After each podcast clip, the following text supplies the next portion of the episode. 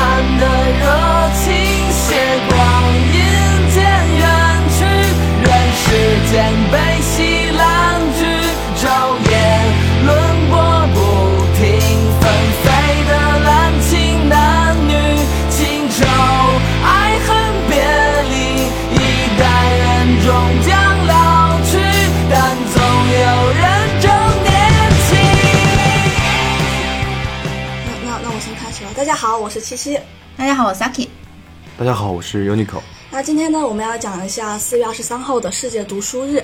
那世界读书日呢，其实又叫做世界读书与版权日，或者是世界图书日。那我们稍微介绍一下它的发展。在一九九五年的时候，国际出版商协会在第二十五届全球大会上提出了这个设想。那然后由西班牙的政府将方案提交给联合国教科文组织。那这个灵感呢，其实是。传说来自于西班牙的加泰罗尼亚地区，在四月二十三号的时候，他们有一个圣乔治节，然后呢有一个很美丽的传说，说有一个很美丽的公主被恶龙困于深山，勇士乔治他战胜了恶龙，解救了公主，公主回赠给乔治的礼物是一本书。对，哎呀，这个被你说了，我刚刚还想说，我我以为大家不知道百。科就有。我觉得这个很有可能就是、就是这个四月二十三日的来源。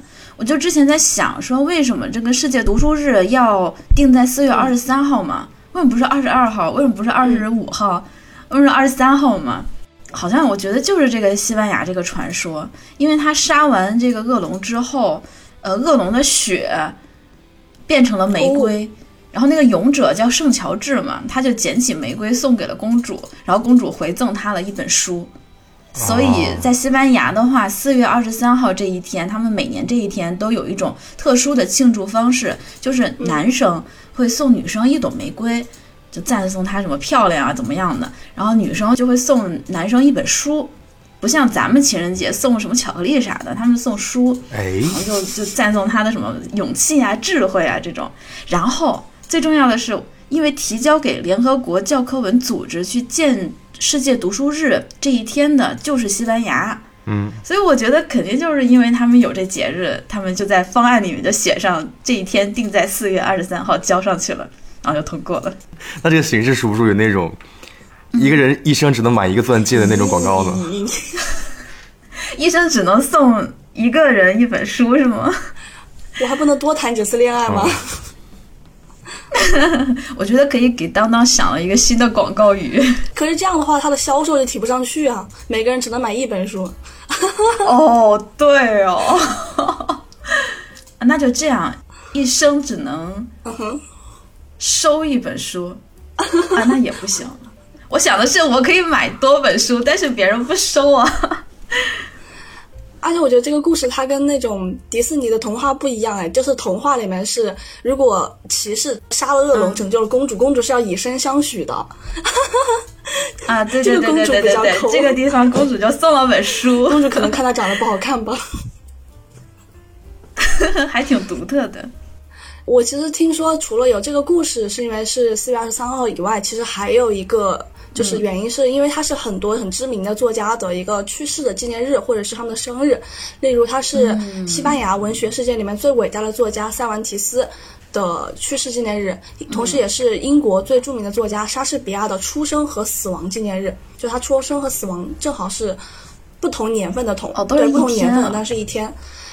而且他还是那个写《洛丽塔》的那本书的作家纳博科夫的生日。哦，还挺多人的生日的。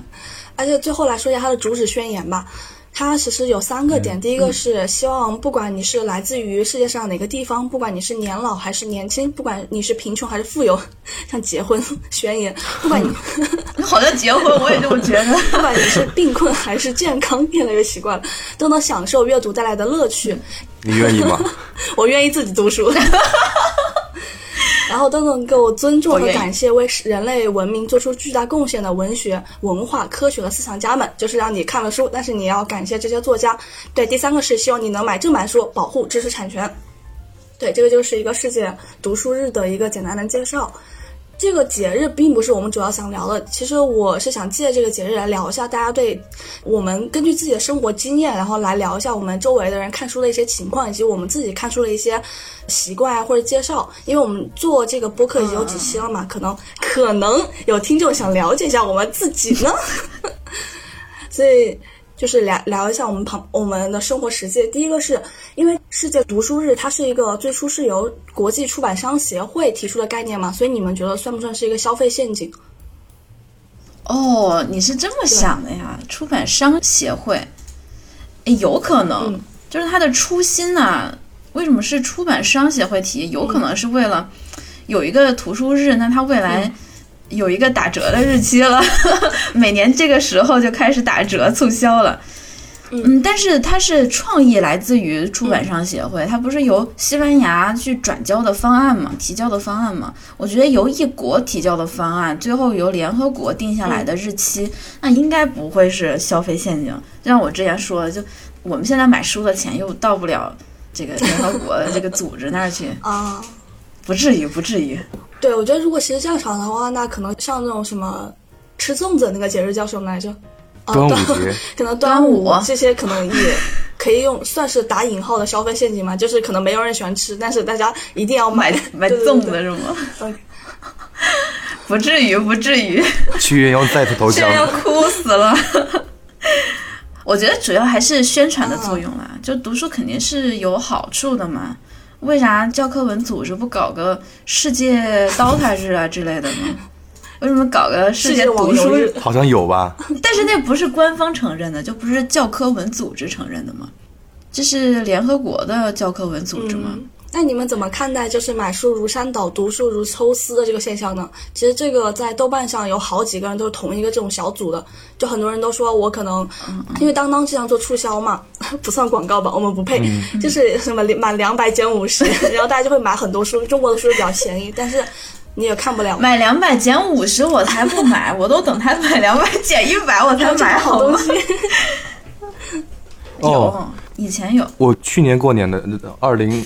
二二年过年的时候，我在京东上看到了，好像是买两百九十九减两百，所以我就我就下单了，我就直接买了三百块钱的书。看了多少呢？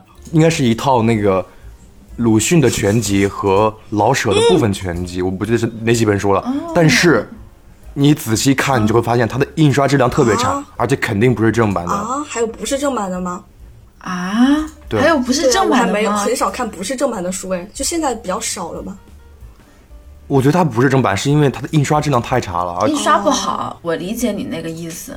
我买书也是，我就想买，首先肯定正版，然后它是很漂亮的书，就封面也设计的好，就纸张的质量也很好，就摆在书架上又好看又又实际能读到学到东西的那种。我就不想买那一套就很普通的纸张。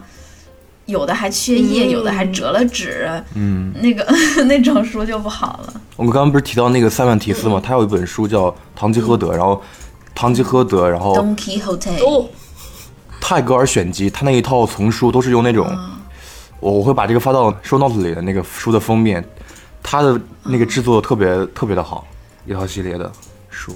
嗯，我之前也买过一本，一百块钱一本。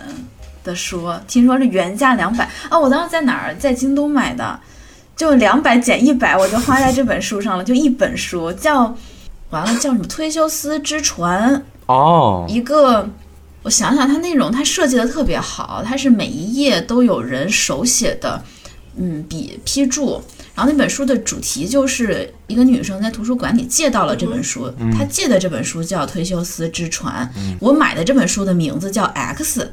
X 这本书内容就是一个女生在她的图书馆里面借了一本叫《忒修斯之船》的书，然后在上面看到了上一个借书人的一些笔记，然后他们就通过这个笔记来进行聊天。所以这本书的内容有有两个部分，一个是忒修斯之船的内容，一个是这两个人这两个书内主角在《忒修斯之船》这本书的边框上写的笔记的聊天记录的这个内容。然后说是整本书，它还串联起了一个跨时代、什么跨时空的推理、悬疑、解谜的故事。它的有一些书页里面还夹了一些什么报纸啊、哦借款啊什么，反正一些证据啊之类的。嗯，就边读边玩的那种感觉。我有个问题，图书馆的书能在上面画吗？不道德吧？嗯 我感觉是个 bug 哎。不至于不道德吧？可能别人也会看，可能会影响之类的。我要是看书借图书馆的书，然后上面已经有就是谁画了，我就觉得很生气，就是我不需要你给我注解。我当时看一，对对对，我也想了这一点，就是我们学校图书馆都是明令禁止的，不可以的你你不能在上面做如笔记的果被发现。是要罚钱的。哎呀忽略忽略忽略忽略，毕竟这是人家印刷出来，也不是真正的他可以改造一下，就是说这是这个其中主角之一自己的书，然后他把这个书捐出去，打方说漂流瓶活动，哎，然后正好对另外一个人收到了，这样子，或者他把它捐出去了，这样子，就不要用公家的书。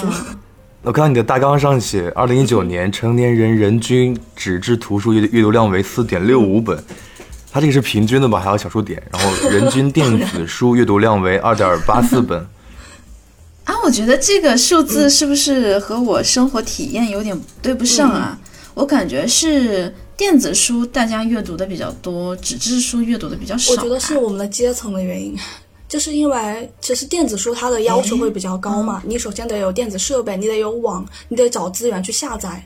但是可能像一些山区或者是农村里面，它没有这么好的条件，特别是小朋友，就是我小时候是没有电子的设备的嘛，然后很多家长他会禁止，就是说我要给你买，我就给你买纸质书，因为电子、哦，都是成年人，对不起，就是说它是有一定的条件的。哦嗯，哦而且一般那种图书馆可以借的书都是纸质的嘛。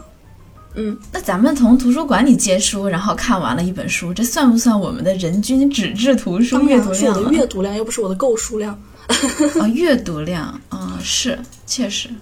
那我们节目应该没有拉这个统计的标准，我们应该再增加这个统计的数那我们可太厉害了，是，那肯定是。你想两周一本书啊，那前年得是好像也没有多少。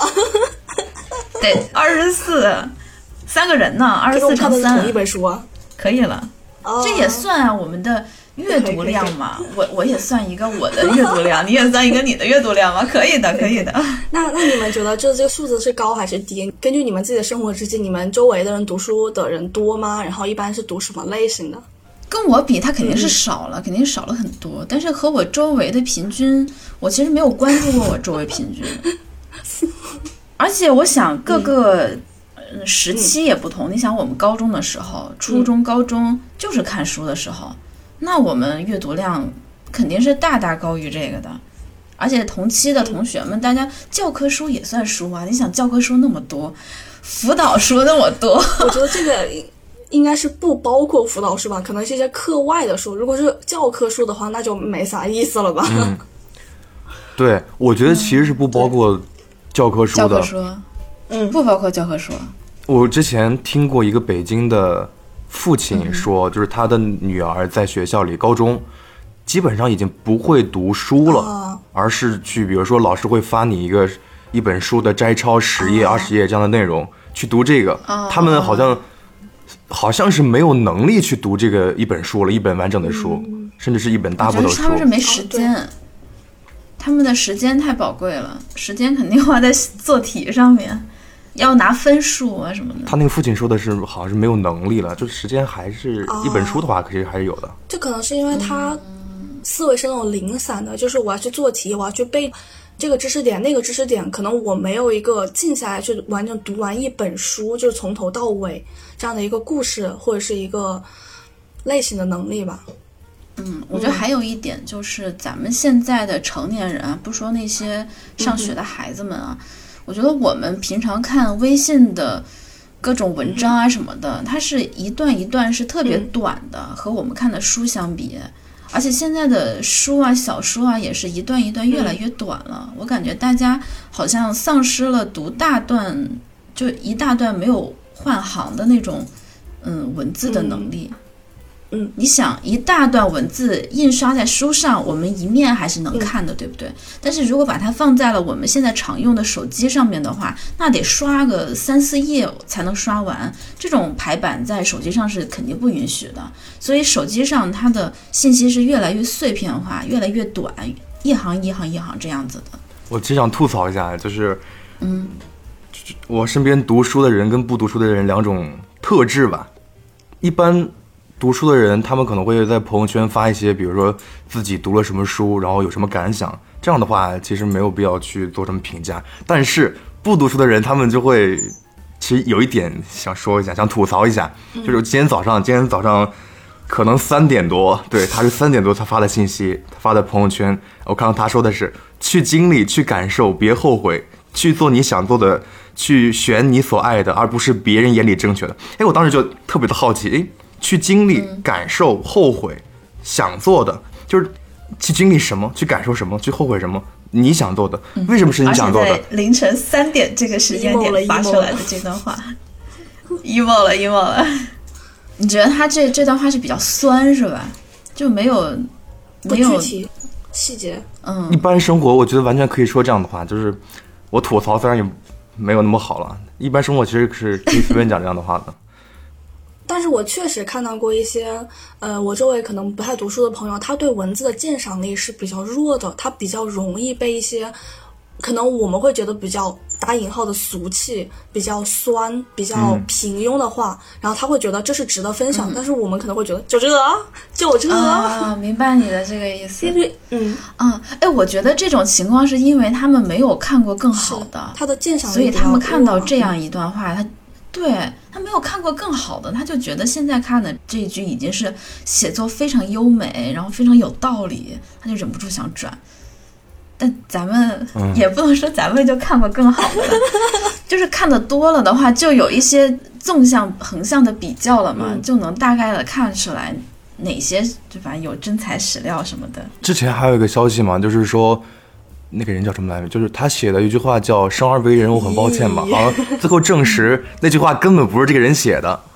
哎，哦，我好像知道，这是一个日本的什么，就是开始流传说他是一个日本的特别丧的一个作家吧，是那个叫什么？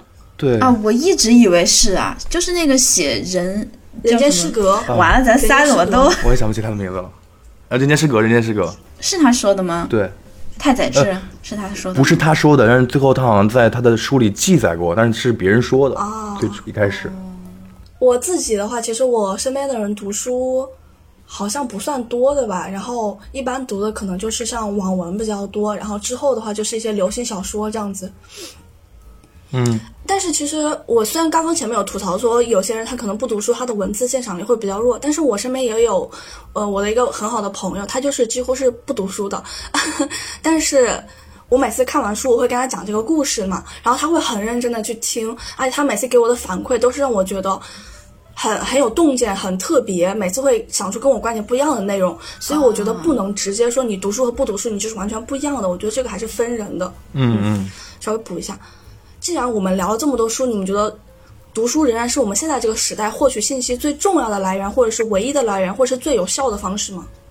肯定不是。嗯，我觉得肯定是通讯设备更方便一些，它的消息肯定不是第一的。嗯如果想到获取信息最重要的来源，我想肯定不是最有效的方式，我想也应该不是。它就像做播客一样嘛，就是你需要花一两个小时去听这里面的人讲的话，去认识这里面一个个活生生的人，而比如说你看一个短视频吧，可能它只有几分钟，但是你不一定能认识他，因为他们很多都是套一个模板，啊，这一个人应该怎么样去讲，我应该怎么去操纵这个剪辑，他们是有一个模板的。嗯我我有一些不同的看法。呃，我和 Uniqlo 一样，我也觉得它不是一个最重要或者是最快速的方式，这个我是不同意的。快速的话有什么微信啊、微博，重要的话那更多了。呃书肯定不是其中一个，各种媒体啊，音视频媒体嘛，太多了。但是我觉得它是最效率的方式，为什么呢？我是觉得看书是短时间内获取某个领域成体系的大量知识的嗯，最效率的方式，因为他写出来这本书，他是花费了他的大量的时间，三年五年的时间，然后还要经过出版社的校对、各种编辑才会出版成书。这个期间，他是花费了很长的时间思考、练习、总结、积累下来他自己的经验和知识，然后汇聚成就短短的三十万字、五十万字这样子的书。短短的三十万字，那你两周之内看完的这些内容，你去思考，你是直接建立在就站在了人家五三年五年的基础上，嗯，直接获取的人家的这个结果。我觉得这个非常效率，相当于你两个月花费了人家的五五年啊。哦，我觉得 Saki 说的这个成体系还挺重要的。确实，如果我们看一些那种短视频或者是一些微信、微博上的消息，它可以让我们最快的获取信息，但可能不是最系统、最有效的一种方式。那既然它现在不是一个最有效的方式，那为什么就是你们还有在坚持读书呢？它会给你带来什么样的乐趣？它像是一个演员去参加演戏一样。嗯，一个人如果只能活一生的话，那么就像是你读十本书过了十个人的一生，哦甚至可能更多这样。嗯同意，这个我也想到了，我就觉得它是，尤其是小说这种啊，它是可以让我体验不同的人生，无论我有没有实际去，比如维多利亚时代的生活，我我看小说我就可以体验到那个时代的美，那哥特式的简体建筑，足不出户啊，我就可以和那个欧美人对吧，北美人有共同的童年回忆，共同的认知，可以体验他们的生活。对吧？就比如那个七个房间，咦，哎，对呀、对呀、我不用去死。我就我就我就可以体验一下那个拿着电锯的那个人的一生。等等，你怎么体验的是这个人？吗？我觉得看书还有两个特别重要的，一个就是它打破了知识的垄断。哦嗯，你想想以前那个秦朝的时候，想想更早以前的时候，他们的是世家才会有书的存在。啊，世家把这个知识全部在自己的家族内共享，也不会和其他的世家去共享。这些知识就是资本啊，那个时代。但是现在这个书是你想获得、你想了解市场规律、宏观调控的时候，你只需要买一本，对吧？经济学教材，你就能知道全世界最好的经济学教授他是怎么讲经济学的。这种知识的垄断的打破，啊我觉得还挺重要的。还有一个，咱们刚刚说过了，就是获取成体系的知识的效率最高嘛。Saki 这个倒是提醒我了，就是有点像那种金庸小说里面那种武林秘籍。就以前如果你获得这个武林秘籍，哎你就可以很厉害。现在是如果你想学武术，你上 B 站，对成百上千个那种武就是武术冠军教你，对然后也可以买到这些书。我有时候还蛮怕这种情况的。有时候我会觉得，这个嗯我从书里面获得的知识，我就想，我甚至会有一种我想把它捂着，你你们看的越少越好。我就想我自己知道，你们别知道。嗯，我说出来挺阴暗的啊、但是有时候我会有这种想法。然后我们就逼你做播客，分享给大家。可以。哎，网上有个人的说法，我觉得蛮有意思的，我给你们念念，你们看啊。他说，阅读对于贫穷的人而言是最便宜的体验世界的方式，嗯，对于懦弱的人而言是最好的抵御外部世界混乱和不确定性的铠甲。哎，这个挺有意思的，就是我如果是个内向的，或者是受到挫折，我们小组就是最近读了同一本书，那个豆瓣小组里面就有好多人会发帖问哦。说，我是个不敢和嗯人嗯说话，或者是不敢和领导说话的人，有没有什么哦，书推荐的？还有一句是，对于好学的人而言，是最无所不知的老师和最包容的学校。嗯，就他可以从书里面学到很多，只要他想学。对，读书以来吧，就是感觉我特很无知的，越读越无知的那种感觉。是是是但是啊，对比就是那个朋友圈里的那个不读书的人，我觉得还是啊，比你还是还还是还可以的。删了吧，删了吧，也不是什么好朋友。是谁说过一句话？就是我唯一知道的就是我一无所知。哦，哪个哲学家？你看这句话就很牛逼。我应该是古希腊三贤其中一个。对对对，Saki 前面引用的那个就是三段式那个，其实让我想起了之前看的一本书，然后名字我忘记了。它里面就说，如果当你觉得你没有朋友的时候，你可以去找找那些，就是看看书。你永远可以在那些作者或者在那些人物里面 seek out the dead，就是你去找那些已经死掉的人，总有可以跟你做朋友的，而且他永远不会 judge 你，他永远不会对你指指点点，，而且他永远会比你聪明。你会和他产生对，他共鸣会比你。聪明很多，但是他还愿意跟你做朋友，就很好。我来回答一下刚刚我自己的问题吧，就是 我也觉得读书它不是一个最重要的来源，因为你们没有 cue 我。哦，为什么哦，呢？为什么呢？因为我觉得它对我来说更多的时候是一种休闲和放松的活动，其实我不会把它当做一种主要学习的工具。然后为什么会选择读书？因为我觉得文字会让我有更多的想象的空间。当我看到一本书，他说这个主角特别美的时候，他如果翻拍成电视剧，其实你不管找再美再美的演员，我都会觉得差那么几分。但是当我看到那个文字的时候，我就可以想象出他就是很美，美到哦，对对对倾城的那种感觉。有男人会为他去死，给自己定制的那种美，对对可能觉得我觉得美是稍微偏中性一点的美，可能有人觉得美是那种美艳的美，那导演很难去找到一个符合各种人标准的。然后最后一个是，我觉得读书是一个很安静不吵的方式，因为如果你去，比方说看电视，它会有那个声音嘛，有时候会觉得很吵，就想安静点，所以我可以一个人躲在角落就看书就很好。那你们对这种读书现状满意吗？就是说，其实我们根据统计嘛，就是我国它的人均读书量是不高的。你们是希望有更多的人去读更多的书，还是觉得这个现状就 OK，每个人可以享受自己的爱好？这个现状就 OK 吧。嗯，我自己可能也是对第二种比较，我觉得这个现状就 OK 吧。就是有一句很俗的话嘛，没有人永远年轻，但是永远有人年轻。哼，就是不是所有人都会。哦，好绕。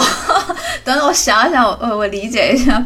这个是刺猬乐队的一个歌永远年轻？但是永远有人年轻，我忘了。嗯，但是永远有人年轻。我就觉得不是嗯所有人都会读书，但是永远有人会在读书，永远有人读书我只要找到跟我一起愿意读书，然后去可以跟他们分享就可以了，找到我的同好。我不一定要求所有人都读书。我跟你想的一样，就是我周围的朋友，我现实中的朋友，他有喜欢读书，有喜欢看剧的，有喜欢打游戏的，都可以啊。对啊，而且每个人爱好他也跟我可以。扩展方向。我和你一样的地方是，我会去社交媒体去主动去找，嗯比如豆瓣的组，比如微博上推书的博客等等这些组织里面去找同样爱看书、爱讨论书的朋友，比如说你们嘛。无论我现实中 朋友周围的人在干什么，但是我永远可以找到同样爱看书的人做朋友。呃，Unico，你刚刚是要分享读书的意义吗？来刚看到大纲上读书日有什么意义是吗的时候，啊，我感觉到好有好多这种声音，嗯，但嗯，尤其是文科生嘛，他面对这个问题其实一时不知道该怎么回答。但我认为是有意义的。我对这个问题，我其实可以再追问一个问题，就是文科有什么用？历史又有什么用？然后哲学又有什么用？文文史哲貌似都没有什么用了，文史哲都变成了貌似无用。那为什么还有很多人去学习文史哲？对，那可我觉得政治很有用啊，文史哲没有政治，对不起。历史也很有用啊，哲学也很有用，我觉得都很有用，就看有用用的是什么东西。如果说是换取金钱的话，可能短时间内看不出来文史哲能换取什么金钱，但是你在工作中、你的日常生活、你在维持自己内心的平衡中，这些东西就它就能派上用场了。对于文史哲无用论，我想再补充一点的是，我们再界定一下什么是科学，什么是宗教，什么是哲学。你可以暂时把我这里说的哲学都划分为文史哲。科学我们暂时理解它，它是相当于某一方面的认识世界和改造世界的工具和手段，它是以理性为基础的。宗教是什么？宗教起源于对人类精神的终极关怀，它不是靠理性的，它是靠所谓信仰的。哲学是什么？哲学它是在宗教和科学中间，也就是说，它利用了理性为基础，但是它又对人类的终极关怀着想。然后我们再说历史吧，历史其实我可能是觉得历史对大多数人都是没有用的，因为大部分人在生活中用不到，就像贝塔什么的，你在生活中这个数学你也用不到的，那你为什么要去学它？在历史这里，我也可以想请你想一想，为什么你要学历史呢？古人是如何去历史的？他们跟我们现在学历史是一样的吗？或者我们要不要反思一下我们现在学历史的方式、学文的方式、学哲学的方式？我认为文史哲是磨刀石，而我们每一个人心中都有一个智慧，它是一把利刃。我们现在九年义务教育学习的历史是什么历史呢？像是你把那些人物、那些故事死记硬背的到了心里。什么意思呢？你想象一个比喻，你拿一块石头，你拿一块磨刀石去砸一个东西，可以吗？我觉得呃也可以，但是肯定很难用。你为什么不用你心中那把智慧去磨这个石头呢？然后用刀，用你这把利刃去斩那些东西呢？我可以再引用一段宋代的一个史学家叫吕祖谦，他说过读历史的方法，他说。人二三十年读圣人书，一旦遇事，便与巷里人无异。只缘读书不做有用看故也。何取？观史如身在其中，见事之利害，时而祸患，必眼倦自思，使我遇此等事，当作何处之？如此观史，学问亦可以进，知识亦可以高，方为有益。他大概意思是说，人读了二三十年儒家的书、圣人的书。一旦遇到一个什么事，你跟那些街头议论纷纷，这个词叫嘻嘻滋滋，他大概意思是低声附和的那些人，随意毁谤他人、诋毁他的人，那些人有什么区别呢？貌似就没什么区别了嘛。那我们应该怎么读历史呢？他认为，比如说，当我们今天遇到一个事情，看看历史中的人物，他们也遇到类似状况的事情，他们会如何处理？那么。当我们看历史的时候，看到他们遇到了某些事情，我们放到那个时候，我们又会怎么处理？然后他说：“如此观史，学问可以长，知识可以长，是有意义的，而不是老师教给你一个点，嚼碎了唱给你听。”我觉得那个历史是没有意义的，那个历史没有意义，在那个历史更多无法让你长兴趣，无法普遍的让年轻人长兴趣，而且不知道历史对我们何用。这就使文史哲非常工业化，使我们的教育非常工业化。但人不是工业的，机器是工业的，产品是工业的。人如果也是工业的话，我也不知道该怎么办。我们我们就历史这个说吧，就世界全世界的历史而言，中国历史是最好的，中国历最全的、最详细的。就中国的各个学科而言，历史也是最好的。中国的历史科是很发达的。刚刚问了那三个貌似没有用的学科嘛，然后为什么还有人学习？然后我再提问了一下，就是科学有什么用？因为我们在对有用没用这个词做概念嘛。对呀。我觉得科学有什么用？这个就比较好回答。我们学到的是科学是认识世界、改造世界的工具，可以促进社会生产力什么发展啊。这时候好像我们比较清楚了文史哲无用论者的他们为何会说出这样文史哲无无用论的话。嗯。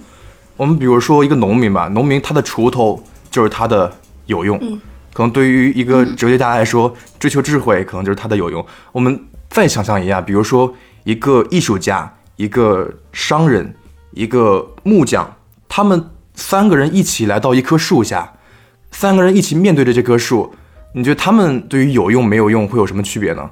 这个木匠他可能会想的，我可以把这个树可以变成一个怎么好的椅子，怎么好的桌子。这个商人想的就是，我可以把它卖给谁；艺术家想的就是，我可以把它画的可以再怎么好看，再怎么细节一点，这是一个方向。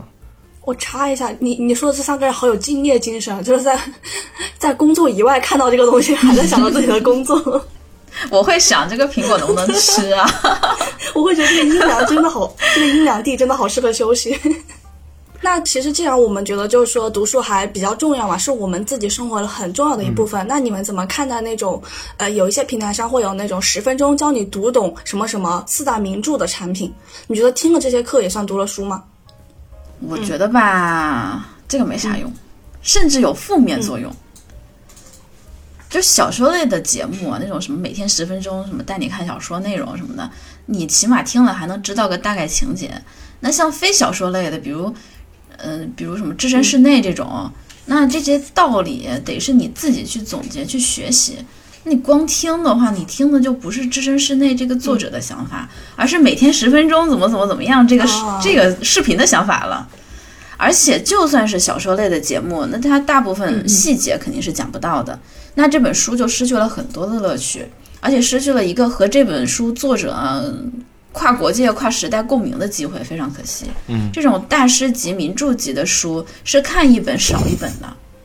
你被这个十分钟带你看完啥啥啥的这种节目全剧透了，提前给你预设了主题主旨之后，你就损失了这本书啊，多可惜啊！我觉得看书最美妙、最精华的部分就是这个过程，就自己看。感受到也不用刻意去找，其实看的过程就能感受到和作者的共鸣嘛。我觉得这个过程是非常美妙的，一定要去体验一下。嗯，我是从两个方面看的，从它的标题看，每天十分钟读懂《红楼梦》，听的人是想真的读懂《红楼梦》，但是有好的一方面是他可以不拿着一本特别大的《红楼梦》去读了，然后还能理解，去听听别人讲这个故事大概发生了一个什么事情。不好的一面是，就是你究竟听懂了吗？就像七七刚刚讲的，一本书你去读它的时候，那种角色的声音、声音的音色高低强弱缓慢，他的眉毛、他的鼻子，你都可以想象出来。但是别人给你读他的声音，已经确定了，啊就是那个读书的人的声音。对，对他给你提前确定了。貌似你好像不能就一本书去跟别人详细的讨论，因为你只是听那个故事大概。我有一个好的习惯，我也不知道这是不是好的习惯，就是比如说我我看一个《史记》的一篇，就比如说《太史公令》，看完《史记》的这一篇，然后去找不同人的视频对这个的讲解，不同老师啊之类的对他讲解，我觉得这个是帮助我读懂的。哦，就是你觉得是先要去读文本，然后你可以再去看一些视频、音频，然后来帮助你理解。嗯，但是大部分十分钟叫你读懂《红楼梦》，十分钟我觉得每天十分钟，哪有十分钟？他可能一个月，然后每天十分钟。哦哦，每天十分，那也时间没有这个标题是学而时习之，有复习吗？我我不知道，我也没买过，这样花钱的。而且读懂这个懂很有意思，你懂的到底是这本书的它潜藏的道理，还是说这个每天十分钟这个节目它想给你传达的道理呢？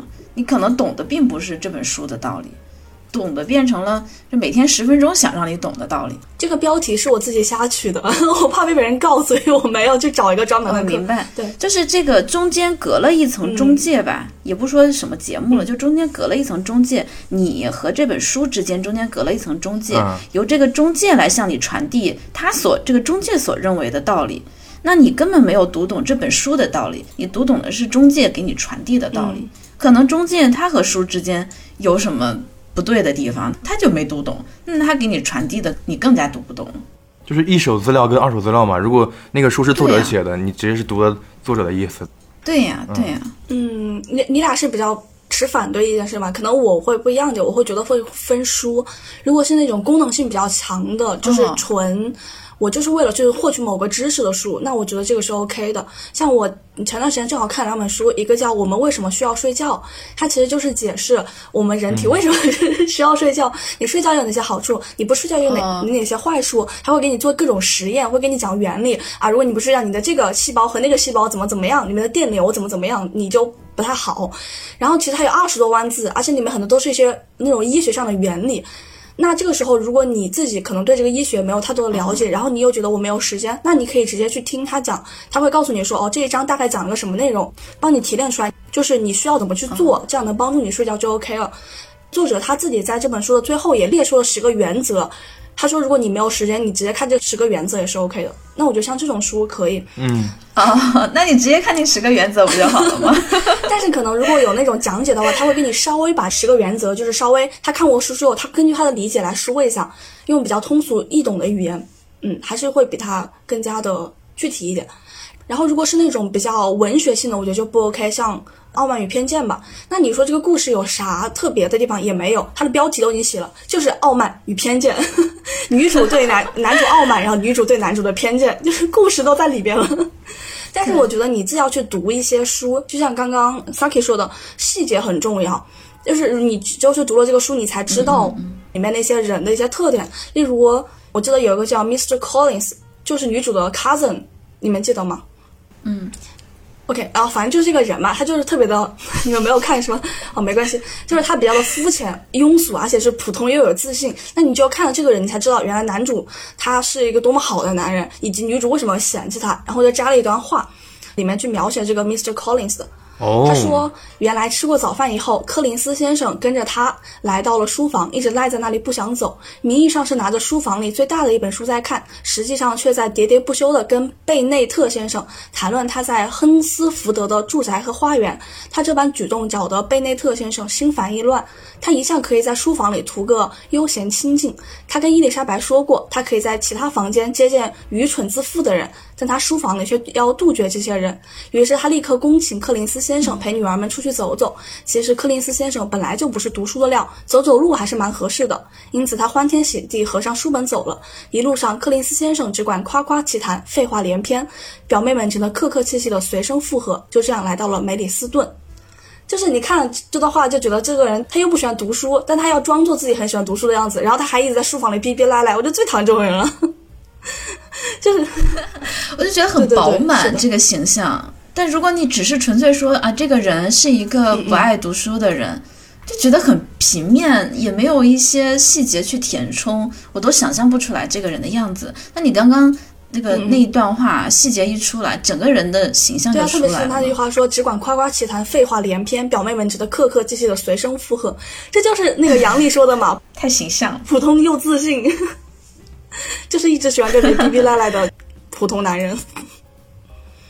就是这种节目，它有好的一面，就是当你不想体验内容，不想产生什么共鸣，也不想知道细节，只是想知道这本书它到底讲了什么的时候，就是只是为了大概的了解一下，和人聊天的时候有话说啊之类的，那你看这类的节目啊，是完全可以的。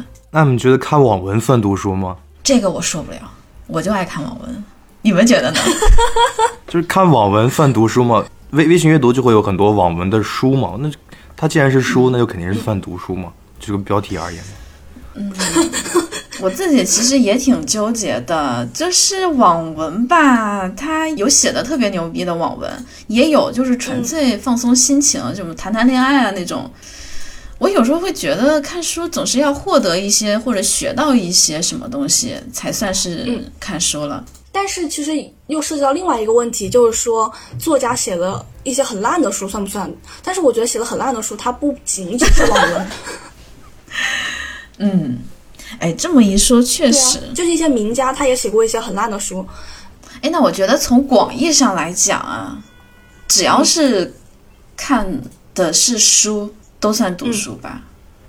至于我们各自就是对于自己读书的要求，那就比较狭义了，就是我们各自的经验了。那我广义上来讲，我觉得网文算读书，然后那些作家们比较相对垃，也不能说垃圾，平庸，平庸。就作家们其他的书啊，呃，平庸的书啊，也算读书，总是能从中获得一些什么的。就算是平庸的书，你也能能学到它为什么和其他的书相比就平庸了呢？文笔在哪里可以加强一点，也可以学到一些东西的啦。啊，你们觉得听书算读书吗？因为我很早的时候会听一些，比如《盗墓笔记》的那种小说，有人去演播。你说的哎这种听书是他把原文读出来是吗？不是他的讲解，不是讲解，他应该会就是读对内容做一些增减吧，然后一个人分饰多个多个角哦，这个我。听过，我也听的是《盗墓笔记》哦，我跟你讲啊，我会用音频放这本书，就是不要有人声的情感，就是机器人的读。啊，因为我想放松自己的眼睛，因为我眼睛每天使用很累嘛，我会在做家务的时候听我最近在看的小说，就暂时的放松一下眼睛，用我的耳朵去听嘛，这也是我喜欢听播客的原因。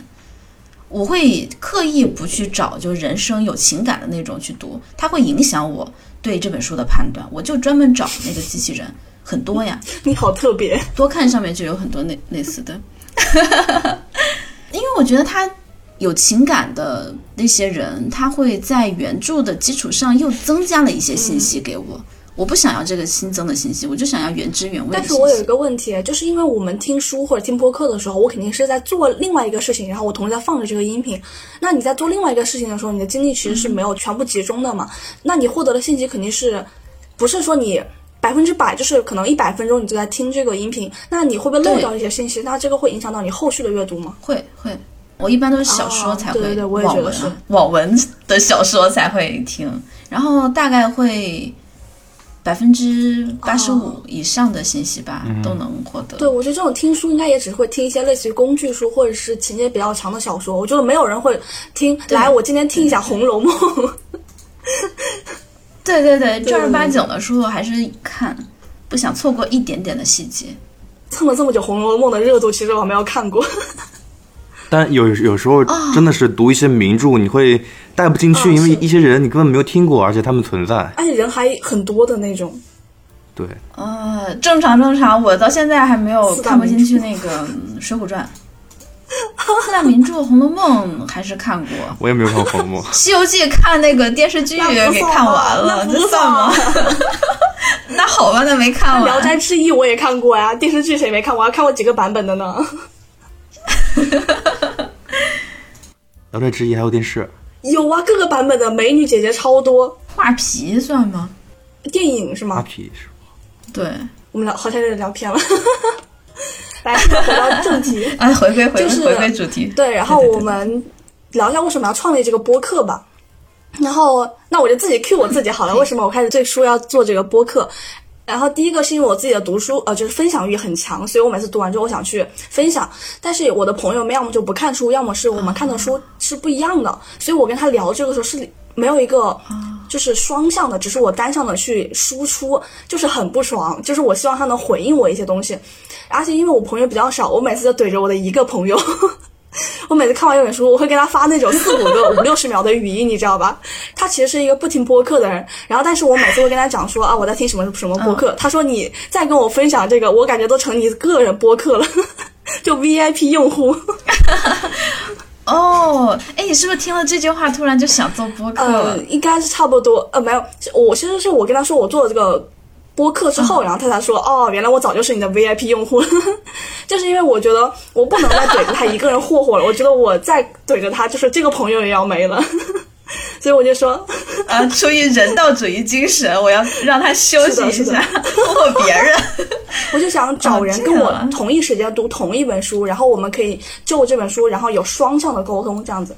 嗯，那就问一下 Saki 和 Unico，然后你们是一直就想做读书播客吗？还是说之前没有这个想法，然后只是被我招募帖里面什么内容打动了？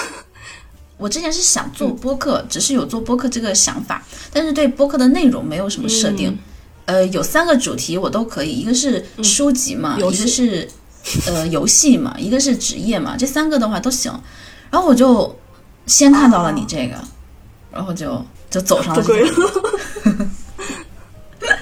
走上了这条不归路。我一开始是想做一个像小李老师、小李老老师嗯翻转电台的那种形式的，但是我发现，那那不是单口相声？对，但是我发现我根本懒得去找那些资料。嗯他是每天晚上会工作到一点我会熬夜。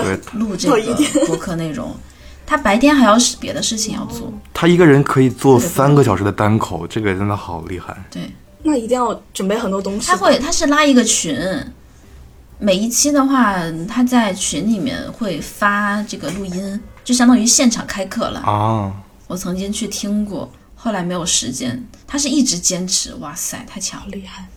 但是他这个而且非常专业。输入输出量也太 太大了。对，因为我其实读书还可以，不是，但不是那么那么多。我而且我读书很慢，像 Saki 跟七七都他们读读书要比我快好几倍。哦，Saki 是我读书比我快一倍，没什么，插一句。嗯，别别别别别别，吹过了，吹过了，吹过了啊，同志们。读书播客的话，我之前那个播客它其实就一个观点，就是不把我的观点表述出来为宗旨，就是这个是我的观点，这是我的宗旨，但最后还是不管你做什么播客，你还是要表达一些东西的，所以偶尔想表达吧，但不是一直长时间的那种想表达。所以当做一个读书播客的时候，它可以只针对书的内容这一个领域内容去进行分享，而不是更多的去分享自己可以更关注在书，所以这是我想做读书播客的一个理由。那你们觉得听我们的播客可以代替看书吗？我是觉得，我是想让自己养成就是一段时间看一本书的这种习惯嘛，那就和我们的播客内容就是一拍即合吧。嗯，咱们正好就两周看一本书啊，我觉得这个时间非常好，让我自己慢慢养成我。的招募帖里写的可不是两周看一本。一周一本是吗？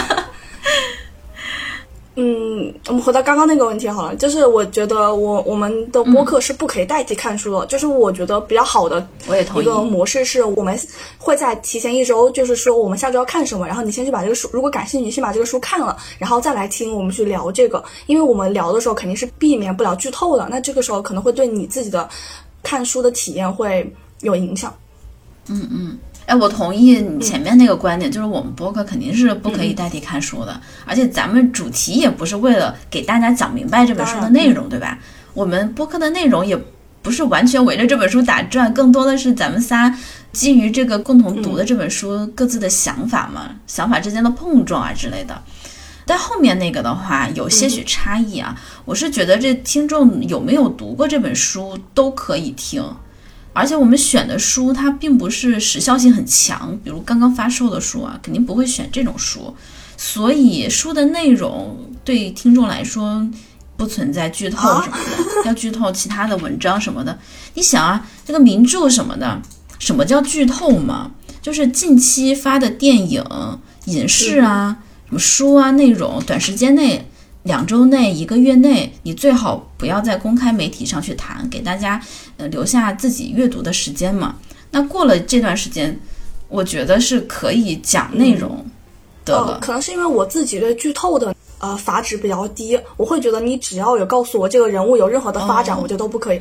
而且我是那种，如果别人跟我说这本书好看，你就去看，我就、哦我就会去看，我都不会去调查，就是哦，它是一个什么的背景，我我觉得我连那个背景我都接受不了，所以我每次打开一本打开一本书，哦，这在英国的，哦，他是个仆人，这种。那你这个阈值好高对哦！我我完全接受不了剧透。我觉得我已经知道这个故事了，我还为啥看呢？当然，我承认细节很重要，但是我觉得如果看小说，就是我就是要看故事的，所以我可能自己要求比较高一点。对 哦，你想获得原汁原味的那种那种所以听众可以根据自己的对剧透的接受能力听嘛。嗯，确实啊，我想的是，就我们都是围绕这本书去闲聊嘛，然后听众对于我们闲聊的某个内容，通过这个内容突然对这本书产生了兴趣，从而自己去选择去看了这本书，那我们播客的目的就达到了，就影响了一个人，让他通过我们的播客对这本书感兴趣，并且自己去看了，更多的是一种安利吧，那种感觉。嗯我我我的回答就是不可以。冷漠不可以。嗯那肯定不可以，我们仨都是不可以啦。哎呀，我们讲的有点久，我们是直接一一口气录完，然后分两期播还是怎样？分两期播吗不？知道哎，因为我感觉我们上集聊了一半呢。哦，现在都一个小时了，天哪！要不完全直接一口气录完？才聊了右右边对，要不一一口气录完，然后可以分上下两期，或者是怎样的？你觉得你觉得呢？